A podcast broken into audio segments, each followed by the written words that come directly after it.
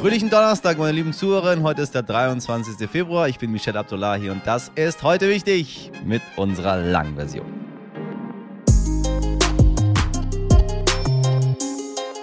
Kennen Sie den Film Zurück in die Zukunft, liebe Leute? Vermutlich schon und wenn nicht, dann, ähm, ja, dann haben Sie nach dieser Folge etwas vor. Im Grunde reisen Marty und Doc in die Vergangenheit und im zweiten Teil auch in die Zukunft, in eine Zukunft, die für uns sehr weit entfernt scheint. Damals zumindest. Mein Gott.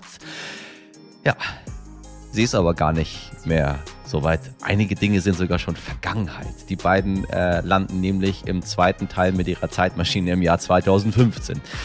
Ja, und äh, wenn wir immer noch keine fliegenden Autos haben und sich unsere Schuhe in der Regel auch nicht selbst zubinden, hat die Forschung in der letzten Zeit einige große Schritte in Richtung Zukunft gemacht. Vor allem der Bereich der künstlichen Intelligenz scheint rasant zu wachsen.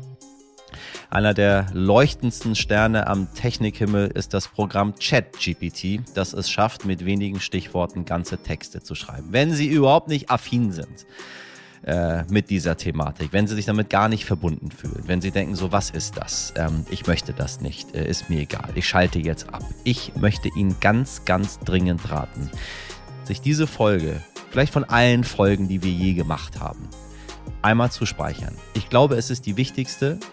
Ich glaube, das, was gerade passiert, ist der entscheidendste Schritt in der Geschichte der Menschheit.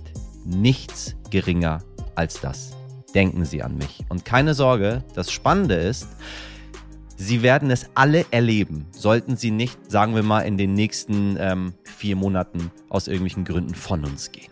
Wir werden es alle erleben, weil es so unfassbar rasend schnell geht. Ich glaube, es ist die letzte große Revolution der Menschheit. Und alles, was danach kommt, wird hierauf basieren. Und weil immer mehr Menschen dieses Programm nutzen, um zum Beispiel ihre Hausarbeiten schreiben zu lassen und auch KritikerInnen laut werden, die diese Quantensprünge in der KI-Forschung stoppen wollen, habe ich mit Dr. Tina Klüver gesprochen. Sie ist KI-Forscherin und Expertin für Chatbots und wurde in den Zukunftsrat der Bundesregierung berufen. Die Frau weiß wirklich Bescheid. Es war ein so schönes Interview. Es liegt nicht daran, dass ich so unfassbar interessiert an dieser Thematik bin, sondern weil es so unglaublich wichtig ist für das, was passiert. Und wir müssen darüber Bescheid wissen. Schauen Sie nicht weg. Frau Dr. Klüver gibt Ihnen die Antworten auf die Fragen, die Sie dachten, nie zu stellen. Außerdem möchten wir uns noch einmal herzlich für all die lieben E-Mails bedanken, die wir im Laufe unserer Podcast-Historie von Ihnen bekommen haben. Dank Ihnen wissen wir, dass Sie uns auf der ganzen Welt gehört haben, von Kuala Lumpur über Basel nach Doha, in Dubai, in Le Havre und New York, aber auch in Ostfriesland, Bayern, im Schwarzwald und natürlich hier in Hamburg wurden wir regelmäßig abgespielt. Wir grüßen Sie alle, egal wo Sie sind und freuen uns, Sie durch den Tag zu begleiten. Bis zum 28. Februar. Zuerst das Wichtigste in aller Kürze. Seit gestern trifft sich die UNO-Vollversammlung in New York. Ein Jahr nach dem russischen Angriffskrieg gegen die Ukraine soll am Ende dieser Woche eine Resolution beschlossen werden, die Russland unter anderem auffordert, sich zurückzuziehen und gleichzeitig die territoriale Integrität der Ukraine betont. Schon seit Wochen wird hinter den Kulissen für diese Resolution geworben, wie zum Beispiel auch auf der Münchner Sicherheitskonferenz. Am letzten Wochenende, letztes Jahr im März, haben 141 Staaten bereits für eine Resolution gestimmt, die den Angriffskrieg offiziell offiziell verurteilte. Nachdem der Deutsch-Iraner Jamshid Sharmat im Iran wegen Terrorvorwürfen zum Tode verurteilt worden ist, meldet sich die deutsche Regierung zu Wort mit den Worten, wir fordern Iran auf, das Todesurteil für Jamshid Sharmat zu widerrufen und ihm ein faires und rechtsstaatliches Berufungsverfahren zu ermöglichen, machte die deutsche Außenministerin Baerbock deutlich klar, was sie von dem Urteil hält. Zusätzlich hat sie zwei iranische Diplomaten zu unerwünschten Personen erklärt und sie damit aufgefordert, Deutschland zu verlassen. Bundeskanzler Olaf Scholz äußerte sich auf Twitter und nannte das Urteil gegen Sharmat inakzeptabel. Derweil im Iran lacht sich das Regime über diese Zurechtweisung kaputt. Wenn man ganz genau hinhört, dann hört man, wie man sich drüben auf die Schenkel klopft vor lauter Lachen. Also da hat die Bundesregierung ja mal wieder richtig, richtig, richtig reagiert. Bravo. Sollte die AfD-nahe Desiderius Erasmus Stiftung Geld vom Bund bekommen? Das hat der Bundestag bisher verhindert. Deshalb ist die AfD vor das Bundesverfassungsgericht gezogen. Gestern hat das Gericht nun geurteilt, die bisherige jahrzehntelange Praxis ist so nicht mehr verfassungsgemäß. Der Bundestag muss die Förderung politischer Stiftung neu regeln. Das heißt nicht automatisch, dass die AfD für ihre Stiftung Geld bekommt, aber durch das neu zu schaffende Gesetz könnte das potenziell passieren. Zum Hintergrund, alle sechs größeren Parteien haben eine parteinahe Stiftung. Bei der SPD ist das zum Beispiel die Friedrich-Ebert-Stiftung oder bei der CDU die Konrad-Adenauer-Stiftung. Damit sollen die Parteien zur politischen Willensbildung beitragen, den Nachwuchs fördern oder auch wissenschaftliche Studien in Auftrag geben. Dafür bekommen diese Stiftungen ganz schön viel Geld. 2019 waren das insgesamt 660 Millionen Euro von verschiedenen Ministerien. Und von diesem Kuchen möchte die AfD für ihre eigene Stiftung natürlich auch was abhaben, damit die Nazis mehr Nazi-Kram machen können. Ja, für 2019 hatte die Desiderius Erasmus Stiftung 900.000 Euro gefordert. 900.000 Euro zu viel. Hoffentlich bekommen die nie einen einzigen Cent. Das fehlte noch, dass der Bundestag, der demokratisch gewählt ist, einer Stiftung, die den Bundestag eigentlich abschaffen möchte, Geld dafür gibt. Außenpolitik aber anders. Seitdem Annalena Baerbock von den Grünen das Auswärtige Amt führt, soll auch Feminismus zu den Grundprinzipien ihrer Politik gehören. Hüstel, Hüstel, ha, ha, ha, ha. Ausformuliert wurde das bisher so noch nicht direkt. Jetzt wissen Sie auch, warum ich Hüstel und lache. Aber seit dieser Woche gibt es ein Papier, das die Leitlinien feministischer Außenpolitik auf 41 Seiten festhält.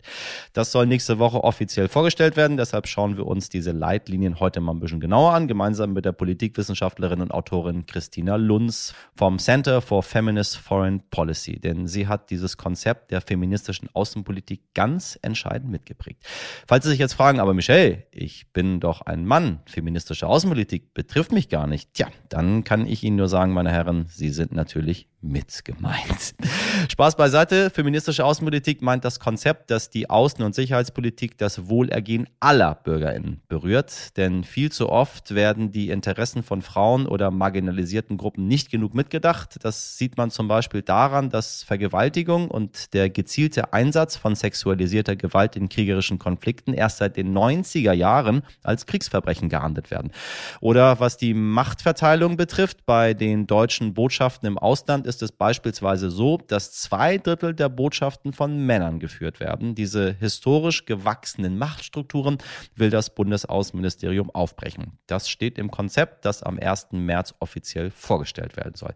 Wir werfen jetzt schon mal einen Blick darauf, gemeinsam mit der Aktivistin und Autorin Christina Lunz. Liebe Christina, kurz zusammengefasst, was steht denn in dem Entwurf Leitlinien feministischer Außenpolitik?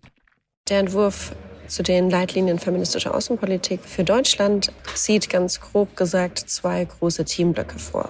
Zum einen geht es um das außenpolitische Handeln des Auswärtigen Amtes und dazu gehören unterschiedliche Themenfelder wie beispielsweise Frieden und Sicherheit, humanitäre Rüstungskontrolle, humanitäre Hilfe, Stabilisierung, ähm, Menschenrechte, Kampf gegen die antifeministische Bewegung, LGBTQI-Rechte, Klimagerechtigkeit, wirtschaftliche Teilhabe und, und, und, und, und. Also diese unterschiedlichen Themenfelder ähm, werden beleuchtet und Ideen aufgezeigt, wie diese Themenbereiche feministischer gestaltet werden können. Und dann gibt es noch einen genauso großen Block zu der Arbeit des Auswärtigen Amtes ähm, und als Behörde und wie die aufgestellt ist. Also was ist die Einstellungspraxis? Ähm, wie bekommt man eine faire Repräsentanz auf allen Ebenen und eine faire Machtverteilung hin? Wie ist der Umgang mit Menschen mit Behinderung, mit ähm, People of Color und, und, und. Genau, das sind so die, die zwei großen Themenblöcke. Konnte Außenministerin Baerbock mit dieser Grundhaltung schon konkrete Erfolge erreichen? Die Außenministerin Annalena Baerbock seit Beginn ihrer Amtszeit hat sie deutliche feministische Akzente gesetzt. Also Annalena Baerbock an sich ist ja eine authentische feministische Denkerin und Practitioner sozusagen. Da, es gibt viele Beispiele, die ihre feministische Grundhaltung zeigen. Beispielsweise im Januar vor einem Jahr bei ihrem Antrittsbesuch in Ägypten hatte sie damals bei der Pressekonferenz ähm, neben ihrem ägyptischen Kollegen gesagt, dass ja, dass man in Zukunft Waffenexporte abhängig machen wird von der Frauenrechtssituation in dem Land. Oder Annalena Baerbock gemeinsam mit ihrer Staatssekretärin ähm, Jennifer Morgan, Staatssekretärin und, und Beauftragte für, für, für Klimaaußenpolitik, haben sie gemeinsam und auch mit anderen Außenministerinnen ganz toll in Sharm el-Sheikh, wo die letzte COP stattfand, verhandelt und so auch einen Durchbruch zur Klimafinanzierung hinbekommen.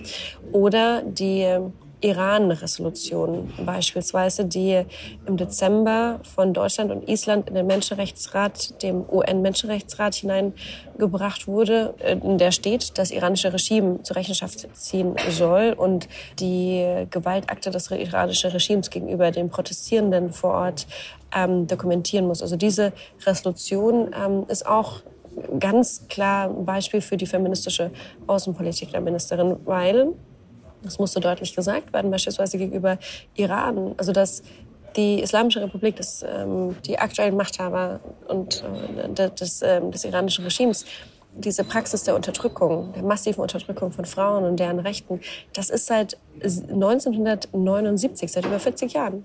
Aber niemand zuvor irgendwie von äh, aus deutscher Politik hat sich entsprechend darum gekümmert und darum geschert um die Frauenrechte und die Frauenrechtssituation vor Ort.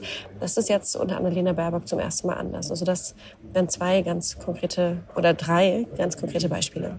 Auch andere Länder wie Kanada, Mexiko oder Spanien haben sich diesem Ziel verschrieben. Schweden ist dagegen wieder davon abgerückt. Laut diesem Entwurf soll viel Geld dafür locker gemacht werden, dass das Auswärtige Amt feministischen Prinzipien folgt. Und was ist, wenn diese Politik bei den nächsten Wahlen wieder abgewählt wird?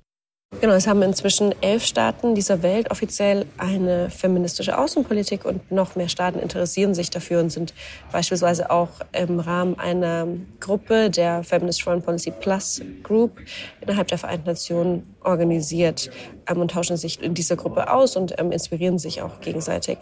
Schweden als das Pionierland unter Margot Wallström hatte 2014 als erster Staat weltweit eine feministische Außenpolitik verkündet und damit wichtige Pioniersarbeit gemacht und, und diese alle anderen Staaten, die heute eine feministische Außenpolitik haben, sind ganz klar auch von Schweden und natürlich der zivilgesellschaftlichen Vorarbeit in dem Bereich inspiriert.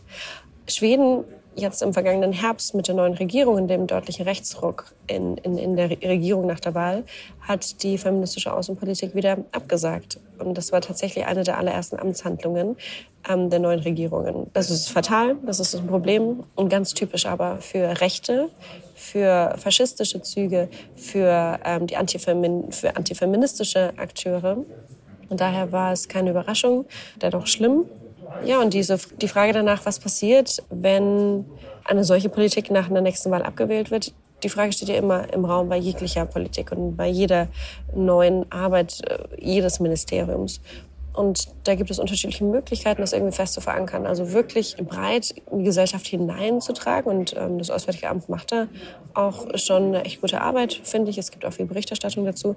Aber auch, und das war eine Forderung von uns als Zivilgesellschaft, die wir, auch meine Organisation, im Entwicklungsprozess der Strategie beteiligt waren und sind. Wir haben gefordert, dass es ein hochkarätiges Gremium gibt, bestehend aus Zivilgesellschaft, aus, ähm, aus der Wissenschaft und aus dem Auswärtigen Amt, ein feministisches außenpolitisches Beratungsgremium. Das hätte unter anderem auch irgendwie den Vorteil, natürlich die Expertise von den ExpertInnen aus allen Bereichen zu holen, aber auch wenn das hochkarätig und öffentlich ähm, ja, situiert ist und in Strukturen eingepflegt ist, dann ist das, wäre es wieder ein weiterer anstrengender Schritt, das abzuschaffen, in dem Fall, dass nach einer Wahl sich etwas ändern sollte. Vielen Dank an Christina Lunz.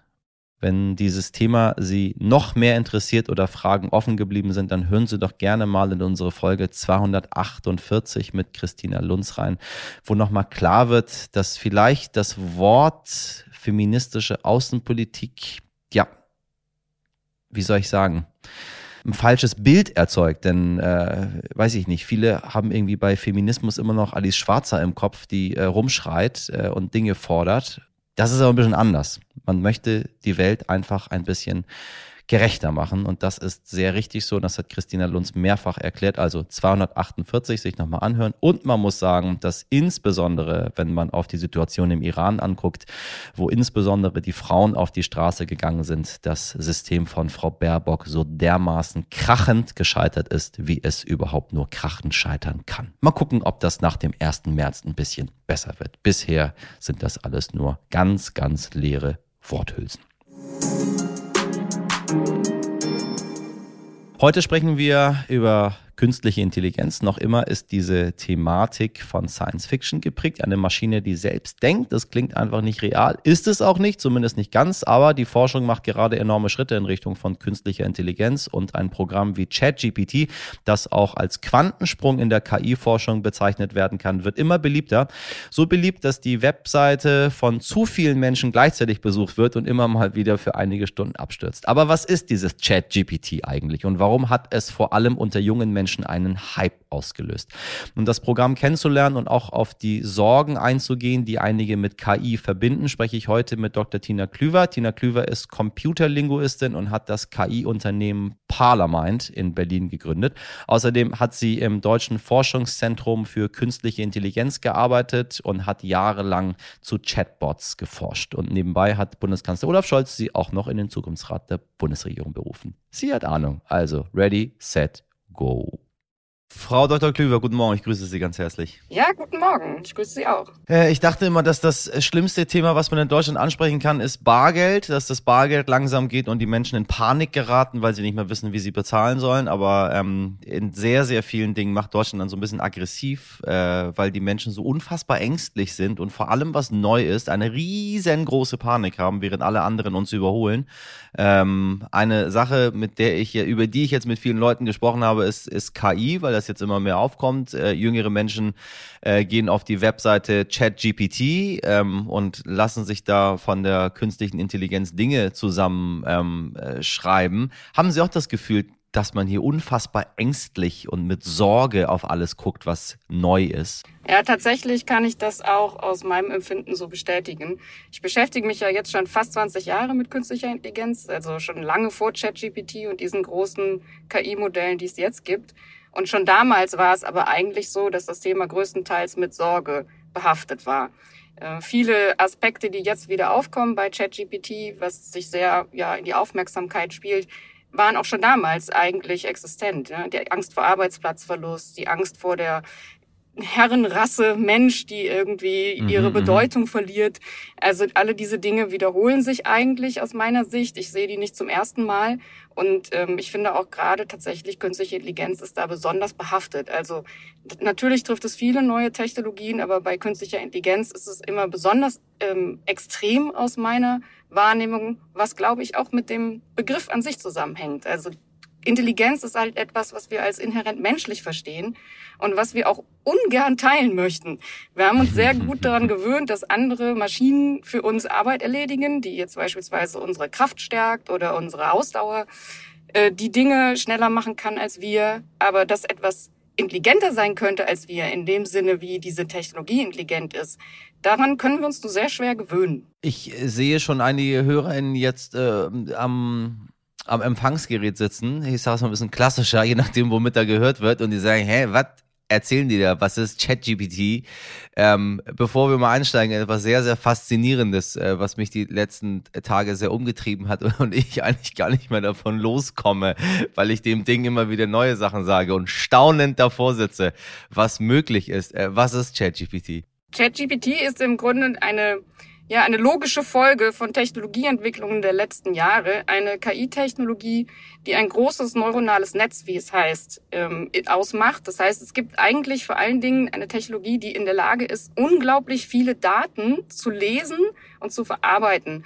Und in dem Fall sind das Textdaten. Das heißt, ChatGPT ist eine Software, der man, kann man sich so vorstellen, das komplette öffentliche Internet an Texten einfach mal so eingefüttert hat und dann geguckt hat, was diese Maschine jetzt mit dieser Textinformation anstellt. Die hat also, kann man sich so vorstellen, alle Texte im Internet gelesen und in irgendeiner Form für sich intern so sortiert, dass sie daraus Ähnlichkeiten erkannt hat. Und das führt jetzt dazu, dass diese Maschine aufgrund dieser unglaublichen Menge von Daten, die sie gesehen hat, in der Lage ist, tatsächlich Text zu produzieren auch.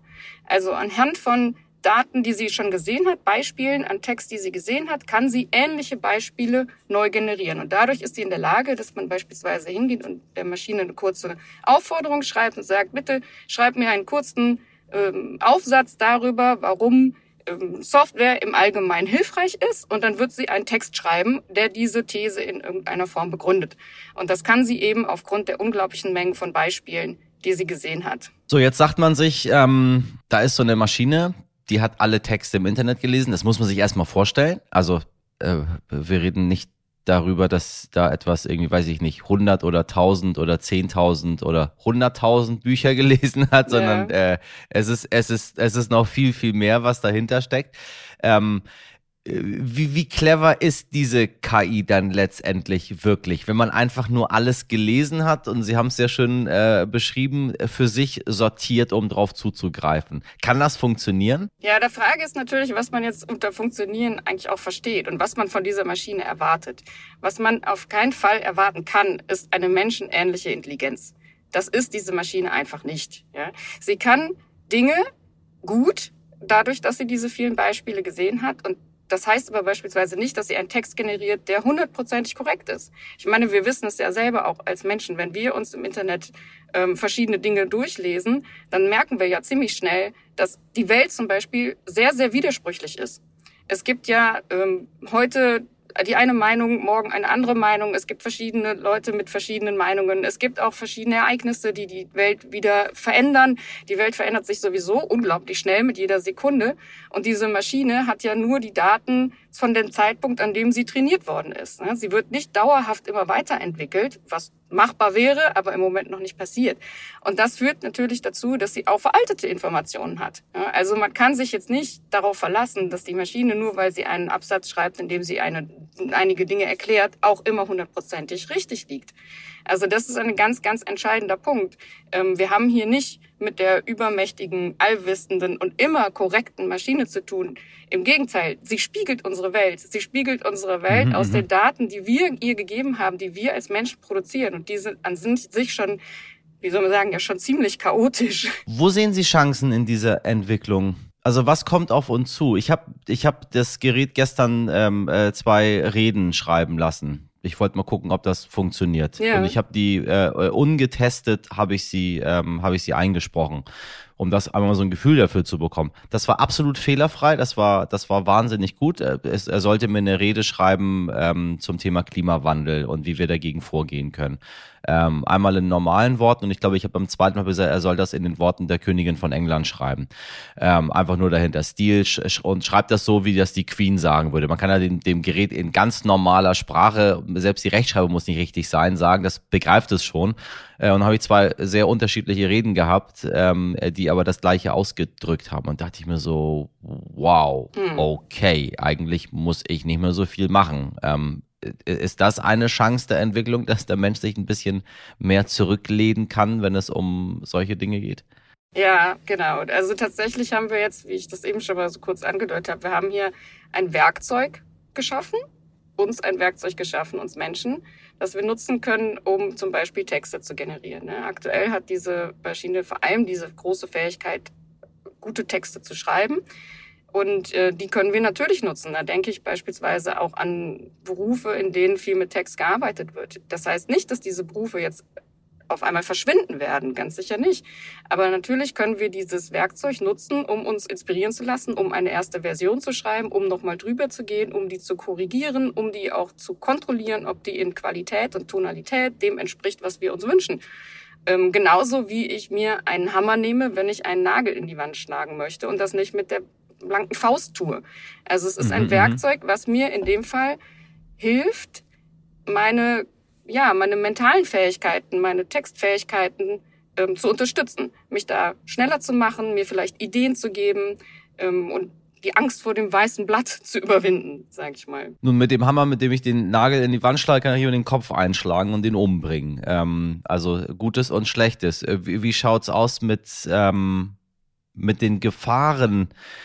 Über die man sprechen muss. Ich meine, wenn viele Menschen irgendwie vor etwas Sorge haben, dann darf man nicht immer sagen, das ist irgendwie Quatsch. Man muss sich es zumindest mal, mal anschauen. Wir haben irgendwie diese ganzen Horrorgeschichten von, von bösen Chatbots und künstlicher Intelligenz, die sich gegen den äh, Menschen irgendwie verbündet und dann die Macht übernimmt und so weiter und so weiter. Mal, mal so zusammenfassend. Ist da was dran? Also ich glaube, ganz wichtig ist in dem Punkt ähm, ein ganz, ganz relevanter Aspekt, und zwar, dass die Maschine keinen Willen hat. Wir haben es mhm. hier mit einer Software zu tun. Und diese Software ist keine, in dem Sinne keine vergleichende Entität, wie, wie wir Menschen das sind, sondern ähm, sie macht ihren, ihre Arbeit, wie wir ihr sagen, dass sie das tun soll. Das heißt, der Mensch ist immer am Drücker. Der Mensch ist derjenige, der den Auftrag gibt und der Mensch ist auch derjenige, der die ähm, das Ergebnis in, ja, nachher in Empfang nimmt und verarbeitet. Und ich glaube, das ist ein entscheidender Aspekt. Es gibt aber natürlich andere Bereiche, in denen, ähm, ich sag mal, Sorgen eher vielleicht zu beachten sind. Das, da denke ich an sowas wie äh, die Arbeitsplatz, der, der, der Verlust des Arbeitsplatzes, die Angst ist ähm, auf jeden Fall ernst zu nehmen. Und ich glaube, es gibt sehr viele Beispiele in der Geschichte, die wiederum belegen können, dass mit dem Aufkommen einer neuen Technologie in der Regel keine Arbeitsplätze in der großen Masse verloren gehen, sondern auch neue dazukommen. Das hat man auch beispielsweise bei der Erfindung der, des Bahnverkehrs oder des Autos erlebt. Also das sind, ähm, da kann man aus der Historie lernen, was zu erwarten ist. Natürlich wird sich aber Arbeit verändern.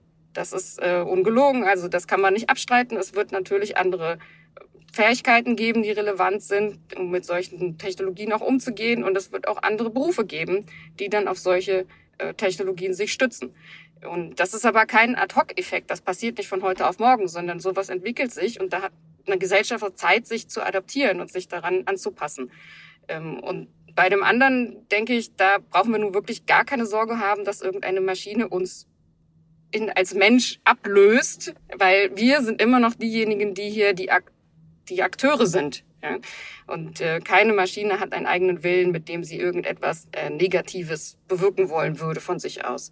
Da, wenn das passiert, wenn die Maschine etwas Negatives bewirkt, dann was, weil dahinter ein Mensch mit einer negativen Absicht steht. Und das ist natürlich etwas, was man nicht hundertprozentig ausschließen kann. Ich denke da jetzt beispielsweise auch an sowas wie Desinformation, Fake News. Wenn ein Mensch in der da die Intention hat, mit so etwas Schaden zu generieren, dann kann er das natürlich. Aber da ist aus meiner Sicht die Gefahr, dieser Mensch und die Absicht, die, die er in seinem Kopf hat und nicht so sehr die Maschine, die es ihm vielleicht leichter macht, einen Text für ein Fake News zu schreiben. Er könnte die Fake News ja auch einfach von Hand schreiben. Wenn wir über Menschen sprechen, müssen wir ein bisschen, bisschen genauer darüber sprechen, weil dieser Mensch, der diese KI programmiert, ist äh, nahezu ausschließlich in der Regel ein Mann äh, und der ist häufig weiß. So, das dürfen wir nicht vergessen. Was bedeutet das am Ende? Also welche Auswirkungen hat das? Ich, wir haben immer wieder äh, Beispiele dafür, dass KI Frauen beispielsweise gerne sterben lässt. so, dass, dass die KI gerne mal sexistisch ist, dass die KI gerne mal rassistisch ist, diskriminierend ist. Also Dinge, wo man dann als Mensch raufguckt und sagt, das ist nicht in Ordnung so. Mhm. Was, was bedeutet das für unsere Zukunft? Dass das, was dort programmiert wird, obwohl jetzt ChatGPT als Beispiel das gesamte Wissen des Internets zur Verfügung hat, trotzdem so viel geprägt ist aus einem ganz bestimmten Kulturkreis und dort wiederum von Männern. Ja, tatsächlich ist die, die, die, die ja, diese Schwierigkeit ist tatsächlich noch viel, viel tiefer, ähm, als dass da Programmierer sind, die vielleicht männlich sind, ne? weil diese Maschine da geht es gar nicht mehr so stark darum, wie die Algorithmen programmiert sind, also die eigentlichen Prozesse, die in der Maschine ablaufen, sondern ja. der entscheidende Punkt sind die Daten, die die Maschine sieht. Denn die Maschine benutzt die Beispiele, die es gefüttert bekommt, dafür neue Texte dann zu generieren. Und wir haben es ja eben schon gesagt, es nutzt Texte aus dem Internet. Jetzt wissen wir natürlich, jede, alle von uns wissen, oh mein Gott, die Texte im Internet. Ja, wir wissen ja ganz genau. Die sind schwierig. Die sind schwierig. Ja, da haben wir natürlich wunderbare Texte und ganz herrliche und die sind auch unserer Meinung und die mögen wir sehr. Aber es gibt natürlich auch eine ganze Menge Schrott, muss man ja einfach mal ganz klar so sagen. Ja, und das sieht die Maschine auch. Ja, und wenn ein sogenannter, wie Sie das jetzt gerade beschrieben haben, man würde das ähm, Bias nennen, ne? also eine Verzerrung, eine Verzerrung und ein Vorurteil, was äh, die Maschine vielleicht reproduziert. Ähm, wenn sowas auftritt, dann liegt das in der Regel daran, nicht daran, wer die programmiert hat, sondern es liegt vor allem daran, welche Daten die Maschine gesehen hat. Und wenn wir unsere menschlich generierten Daten, die voller Bias sind, voller Verzerrung, voller Vorurteile und voller Diskriminierung in eine Maschine füttern, dann wird sie die auch reproduzieren. Interessant finde ich, wie ChatGPT, also OpenAI, die Firma, die hinter ChatGPT steht, das jetzt auch gelöst hat. Weil wenn man sich mal so ein bisschen mit der Maschine beschäftigt, dann merkt man, dass es auf viele Fragen eben doch keine Antwort gibt. Dann sagt äh, ChatGPT als Antwort, spuckt es sowas aus wie, ich bin nur eine Maschine und dazu werde ich mich nicht äußern oder dazu kann ich mich nicht äußern, mein Wissen ist limitiert. OpenAI hat sehr viel Ressourcen da reingesteckt, die, das Ergebnis, was diese Software produziert, dauerhaft zu überprüfen und jede einzelne Antwort, die es gibt, auf, auf zum Beispiel eben Bias oder sonstige Verharmlosung von schrecklichen Erlebnissen oder ähm, sonstigen ja, Beleidigungen etc. zu filtern und die nicht auszugeben da steckt ein ganz großer Teil der Arbeit drin, eben diese Ergebnisse der Maschine zu kontrollieren und in Schach zu halten. Aber was da in Schach gehalten wird, ist nicht der Wille der Maschine oder irgendwas, was das, diese Software produziert, sondern es sind unsere Ergebnisse. Wir als Menschen haben das produziert. Und die Maschine ist jetzt eigentlich sogar so schlau, ja, dank der Hilfe, die sie von den Menschen bekommen hat, eben ja. diese ganzen ungewollten Dinge wieder rauszufiltern. Das ist schon eigentlich eine ziemlich absurde Situation. Also hat die Maschine uns im Grunde überholt, was das bedeutet. Wir haben anfangs genau darüber gesprochen, dass wir hierzulande ähm, ein bisschen kritischer umgehen mit neuer Technologie. Sie wurden von Bundeskanzler Olaf Scholz äh, in den Zukunftsrat berufen. Ähm, Sie gucken in die Zukunft. Können Sie mir sagen, wie wir in Deutschland aufgestellt sind? Wie steht es um uns hier, um, um Technisierung, um Forschungstechnik im internationalen Vergleich? Ja, also da muss man sehr genau auf den Anwendungsfall gucken und auf die Technologie, um die es geht. Wir sind da sehr verschieden. Wir haben natürlich beispielsweise, sage ich mal, aus der Historie kommt eine sehr große Ingenieurskraft in Deutschland. Ähm, wir haben immer noch einen sehr guten Stand, was die Produktion und die Fertigung betrifft in, die, in der Industrie. Wenn wir jetzt aber auf neue Technologien schauen, auf die Internettechnologien, auf das Digitale und natürlich auch auf künstliche Intelligenz, ähm, dann denke ich, müssen wir uns nichts vormachen, stehen wir da nicht an der Spitze äh, weltweit. Im Gegenteil, ähm, es ist schon definitiv so, dass wir hier in Deutschland eher träge sind mit diesen neuen Technologien, sowohl als Hersteller, also sowohl mit der mit dem Wunsch, da auch mit das Spiel zu prägen, neue ähm, Software zu schreiben, die auch das Leben der Menschen ja stark verändern kann, als auch als Nutzer. Also wir mögen das auch nicht so gerne. Wir sind nicht so die klassischen Early Adopter, die meisten von uns. Ne? Also die, die eine Technologie gerne früh ausprobieren und nutzen. Und ähm, das ist definitiv so. Und wir haben bei der Cloud beim Cloud Computing schon gesehen, also bei der Möglichkeit, Programme im, auf Server, die man jetzt nicht im eigenen Unternehmen stehen hat, beispielsweise zu nutzen, so wie wir das ja auch als einzelne Nutzer schon jeden Tag haben, wenn wir mit Google oder mit äh, Teams oder mit Microsoft Word interagieren. Ähm, da haben wir schon ziemlich den Zug verpasst, damals. Und es, man sieht jetzt schon, dass es sehr, sehr schwierig ist, da wieder aufzuholen. Wir können nicht so einfach mal einen neuen Cloud-Anbieter für Software auf den Markt schmeißen und damit die große inzwischen übermächtige Konkurrenz aus USA oder China vom Platz verdrängen. Und ich sehe eigentlich gerade tatsächlich auch ein bisschen mit Sorge auf die Entwicklung, was die künstliche Intelligenz betrifft, weil mir das sehr in eine sehr ähnliche Richtung zu gehen scheint. Wir machen uns hier in Europa eher Gedanken darüber, wie wir die verbieten können. Es gibt, es wird eine europaweite Gesetzesregulierung für künstliche Intelligenz geben, in der viele Use Cases eingeschränkt werden, in der es Entwicklern von künstlicher Intelligenz auch sehr schwer gemacht wird, weil sie etliche Prüfungen durchlaufen müssen, Zertifikate haben müssten etc., um zu beweisen, dass die Software nicht in irgendeiner Form ähm, schädlich ist. Und das haben wir eben in anderen Ländern der Welt nicht. Und da geht diese Entwicklung dann natürlich auch wieder deutlich schneller voran Und letztendlich könnten wir genauso enden wie mit der Cloud-Software, dass wir eben die großen Systeme wieder in den USA oder in anderen Ländern stehen haben und wir nur diese nutzen, wenn wir denn mal darauf kommen, dass das nützlich sein könnte. Ich werde äh, ChatGPT gleich mal fragen, wie wir aus dieser Nummer wieder rauskommen. Vielleicht äh, äh hat, hat, hat das Programm für uns eine Lösung. Frau Dr. vielen Dank für dieses interessante Gespräch. Ganz herzlichen Dank. Hat mich sehr gefreut. Heute nicht ich. Wir ärgern uns ja gut und gerne über die Deutsche Bahn, liebe HörerInnen. Wir wollen bei heute wichtig, aber auch fair bleiben, denn anderswo ist das Gras auch oft weniger grün, als es manchmal scheint. Spanien gilt eigentlich als absolutes Musterland des Schnellbahnverkehrs. Dort düsen die AVE-Züge mit bis zu 310 Stundenkilometern durch die Gegend auf dem mit 3100 Kilometern längsten Hochgeschwindigkeitsnetz Europas. In unter drei Stunden sind sie mit dem AVE von Madrid nach Barcelona gefahren. Das sind über 600 Kilometer. Nur zum Vergleich, wenn Sie bei uns von Stuttgart nach Hamburg die etwa gleiche Strecke fahren, benötigen Sie im besten Fall, wenn alles richtig, richtig, richtig, richtig geil läuft, doppelt so lang. Aber hey, zurück zum Thema und dem spanischen Error. Die staatliche Bahngesellschaft Renfe wollte einige Züge im Norden des Landes ersetzen, die noch aus dem 19. Jahrhundert stammen und dringend erneuert gehören. Deshalb hat sie 2020 insgesamt aus dem 19. Jahrhundert. Deshalb hat sie 2020 insgesamt 31 neue hübsche Züge bestellt im Gesamtwert von 258 Millionen Euro. Nun ist das Problemchen, die Züge sind zu groß und passen nicht durch die Tunnel. Deshalb wurde alles wieder storniert.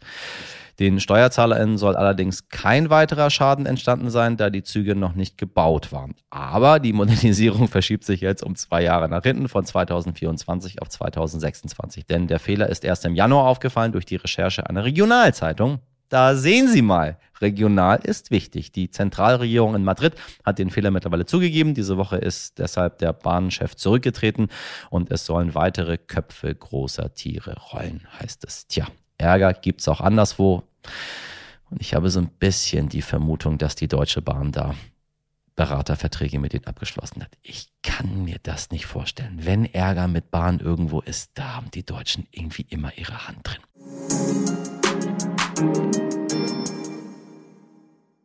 So, wissen Sie was? Ich lasse Ihnen jetzt live, wenn das Programm denn geht, die Abmoderation dieser Sendung von Oh nein, ChatGPT ist schon wieder überlastet. Ich mach's nochmal. Vielleicht schaffe ich es morgen, wenn die Seite dann kann. Also, ähm, ich wollte Ihnen die Abmoderation heute äh, mal durch ChatGPT äh, schreiben lassen. Aber ChatGPT, komm bitte, bitte enttäuscht mich nicht. Komm, ah, es geht. Wissen Sie, warte, ich gehe kurz rein. Bleiben Sie dran.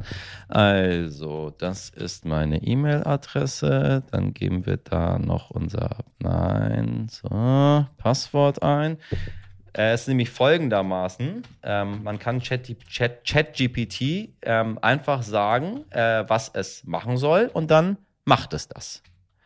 Und das sage ich ihm jetzt. So, Sie sind jetzt live dabei. Also, ähm, liebes ChatGPT, ich nenne ihn Harald. Ich habe gestern mit ihm gesprochen, dass ich ihn Harald nennen möchte und seitdem ähm, hat das Programm das auch akzeptiert. Ein bisschen gedauert, aber es funktioniert.